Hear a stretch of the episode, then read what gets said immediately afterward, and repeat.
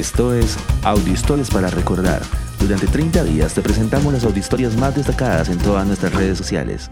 Hoy presentamos ¿Cómo funciona el calendario judío? El calendario judío funciona muy diferente a como lo hace el calendario de gran parte del mundo. Esto se debe a varias razones. Por ejemplo, el calendario judío es lunisolar, lo cual quiere decir que está basado en el ciclo de la Tierra alrededor del Sol, así como en el ciclo de la Luna alrededor de la Tierra. Los días se cuentan desde el ocaso, es decir, no a la medianoche como sucede con el calendario gregoriano, sino cuando se oculta el Sol y empieza la noche. Esto se debe a la interpretación de la Torá, donde dice que Dios creó primero la noche que el día. Y fue la tarde, y llegó la mañana. Las semanas del calendario judío también se componen de siete días que se enumeran del primero al sexto hasta llegar al Shabbat, que es el séptimo día y el único que recibe un nombre. El año judío es de 354 días, dividido en 12 meses, de los cuales 6 meses son de 29 días y los otros 6 son de 30. En algunos años el calendario tiene 13 meses y es considerado el año bisiesto hebreo. Los nombres de los meses fueron adoptados hace 2400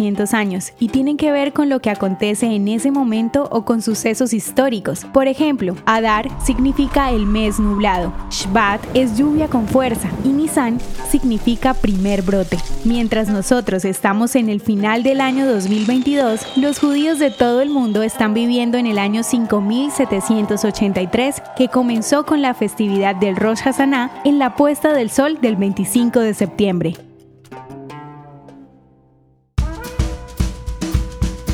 Ya son casi 500 audiohistorias compartidas todos los días durante los últimos 16 meses. Recuerda que puedes unirte a nuestros grupos de WhatsApp y ayudarnos a compartir esta audiohistoria con tus amigos. Este proyecto es realizado por Philos Project.